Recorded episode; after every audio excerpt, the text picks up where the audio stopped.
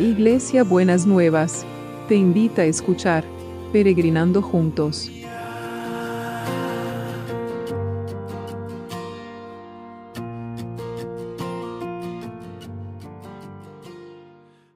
Buenos días, mis peregrinos y peregrinas. ¿Cómo estamos para empezar este viernes que el Señor nos ha preparado para todos y para todas? Bueno, estamos trabajando estos encuentros de Dios con las personas y hoy nos toca Abraham. Y lo vamos a leer eh, a través fragmentos de dos capítulos de la Biblia que están en Génesis 12 y 13. Empezamos por el capítulo 12. El Señor le había dicho a Abraham, deja tu patria, a tus parientes y a, a la familia de tu padre, y vete a la tierra que yo te mostraré. Haré de ti una gran nación, te bendeciré y te haré famoso. Serás una bendición para otros. Bendeciré a quienes te bendigan y maldeciré a quienes te traten con desprecio. Todas las familias de la tierra serán bendecidas por medio de ti. Entonces Abraham partió como el Señor le había ordenado y Lot fue con él. Abraham tenía 75 años cuando salió de Aram. Tomó a su esposa Sarai y a su sobrino Lot y todas sus posesiones, sus animales y todas las personas que había incorporado a los de su casa en Aram. Se dirigió a la tierra de Canaán. Cuando llegaron a Canaán, Abraham atravesó la tierra hasta llegar a Siquem y allí estableció un, campamento junto al roble de Mora. En aquel tiempo los cananeas habitaban la, la región. Entonces el Señor se le apareció a Abraham y le dijo, daré esta tierra a tu descendencia. Y Abraham edificó allí un altar y lo dedicó al Señor, quien se le había aparecido. Abraham salió de Egipto con su esposa, con Lot, con todos sus bienes y en dirección a la región del Negev.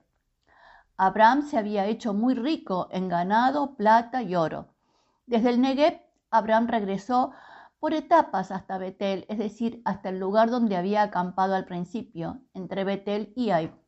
En ese lugar había erigido un altar y allí invocó a Abraham el nombre del Señor.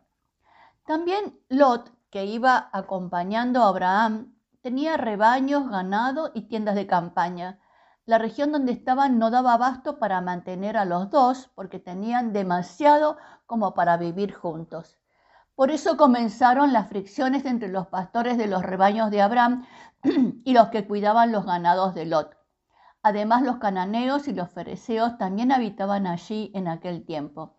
Así que Abraham le dijo a Lot, no debe haber pleitos entre nosotros ni entre nuestros pastores, porque somos parientes. Allí tienes toda la tierra a tu disposición. Por favor, aléjate de mí, y si te vas a la izquierda, yo me iré a la derecha, y si te vas a la derecha, yo me iré a la izquierda.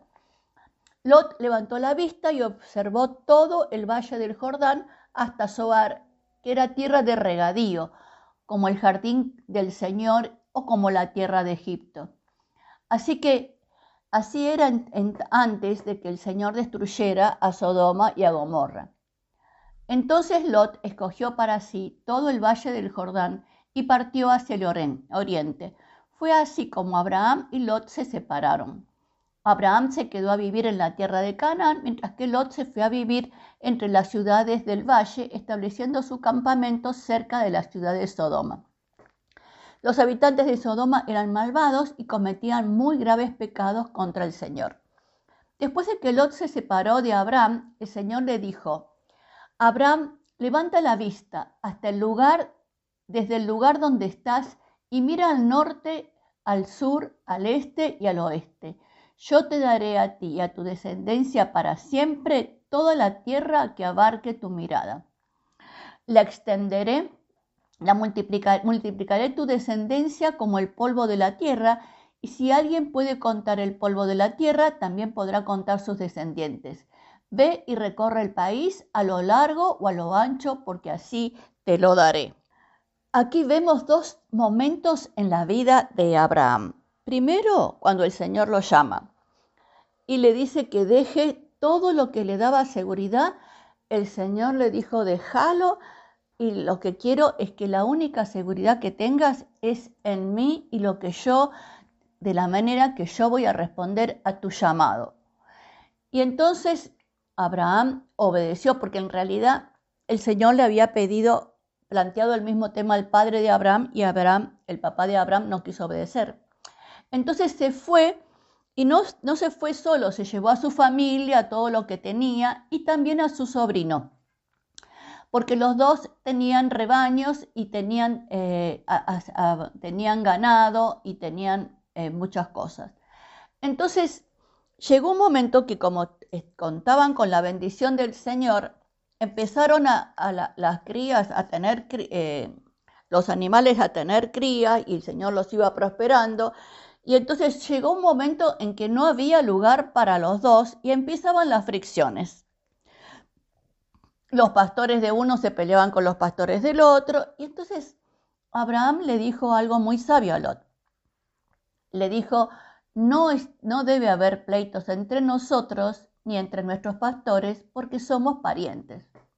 ¿no? Entonces, no quiero que peleemos por cosas que no tienen que ver con nuestro vínculo, con cosas, con, por todas estas cosas materiales, ¿no? Entonces, por, estos, por estas cosas que se ponen incómodos, eh, las personas. Hagamos algo. No le dijo, quédate tranquilo, hagamos algo.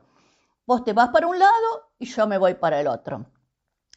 Lot, que era bastante astuto, eligió lo que le pareció que era la mejor tierra. Lo mejor para él lo, lo, eligió. Y el tío, que era, eh, obviamente que si era tío y sobrino, el sobrino era mucho más joven que el tío, lo dejó que el joven eligiera lo que le gustaba y él se iba a quedar con la otra parte. Entonces el Señor se ve que miró con buenos ojos la actitud de Abraham y se le apareció a Abraham y le dijo, mira la vista, levanta la vista y es interesante porque cuando Abraham habló con Lot, le dijo, si vos te vas a la izquierda, yo me voy a la derecha, y si vos te vas a la derecha, yo me voy a la izquierda. Y, él, y cuando el Señor le dice a Abraham, mira, al norte, al sur, al este y al oeste, ¿no? Toda 360 grados, ¿no? Eh, y le dice, yo te daré a ti y a tu descendencia todo lo que abarque tu mirada hasta donde llegue tu mirada, te lo voy a dar. Entonces, aquí en el encuentro con Dios hubo un llamado. Abraham. Hubo una obediencia de parte de Abraham. Hubo una bendición de parte de, de, Abraham, del Señor para con Abraham y con Lot. Y también hubo una resolución de conflictos donde Abraham adoptó una actitud humilde y el Señor lo re que te bendijo por eso, porque ya decía antes de esto que Abraham era una persona muy rica, así que imagínense después de esto todo lo que el Señor lo, debe haber prosperado. Así que pensemos en esto. Este encuentro con Jesús fue con Dios, fue para recibir la bendición que Dios tenía preparada para él y para toda su descendencia. Señor, que aprendamos a obedecerte, que aprendamos a poder ser sensible a lo que nos estás pidiendo y que aprendamos a dejar lo que soltar lo que tenemos que soltar para poder después recibir y retener tu bendición. En el nombre de Jesús. Amén y amén. Muy bien, entonces vamos a orar por las necesidades.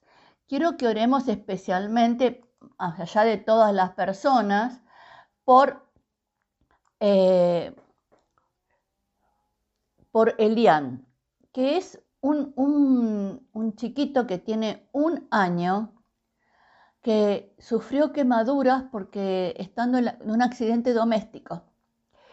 Y sufrió quemaduras en bastantes partes del cuerpo para que el Señor lo esté guardando, para que no el dolor que genera las quemaduras y, a los papás también que los esté guardando para que puedan eh, estar en paz y que el, nene pueda aceptar el tratamiento que, necesita. Señor, lo ponemos a Elian delante de tu presencia y también lo ponemos a Roberto con esas ampollas para que lo saques, Señor, y que las absorbas completamente y que le sigas manteniendo todo el cuerpo sin, eh, sin infectarse, sin tener infecciones, sin tener contratiempos. Y prepáralo para, para la operación y prepáralo también para que pueda, eh, Señor, estar bien preparado y que el sistema de salud lo esté acompañando en vez de entorpeciendo todo su trabajo.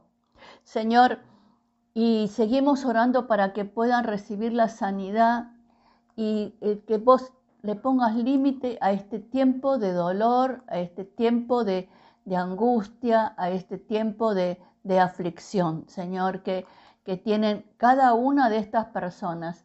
En el nombre de Jesús. Amén y amén. Y seguimos orando por las oportunidades educativas para que realmente el sistema de salud, no, no, el sistema de salud, no, el sistema educativo eh, mejore y esté al nivel de las posibilidades que las personas necesitan, de la capacitación que las personas necesitan para poder acceder a las oportunidades del mercado. Señor, necesitamos eso, los jóvenes necesitan eso para poder concretar, Señor, sus sueños, sus, eh, sus ocupaciones laborales, todo lo que necesitan. En el nombre de Jesús, en el nombre de Jesús. Y también oramos bueno, por las, por las víctimas de la guerra, por los que están sufriendo violencia, por aquellos que, por los enfermos del COVID también. Señor, que verdaderamente eh, puedan cada uno sentir tu amparo, tu, tu cuidado, tu amor y tu sostén. En el nombre de Jesús, en el nombre de Jesús. Y seguimos orando por aquellos que están buscando trabajo, que puedan encontrar pronto una respuesta y que puedan sentir que tu bendición en el trabajo eh, les llega a cada uno y a cada una. Lo mismo te pedimos por aquellos que están reclamando sus derechos, que están haciendo trámites, que como eh, Simón, Señor, que que la obra social pronto le reconozca lo que necesita reconocer para que él pueda volver a tener su tratamiento.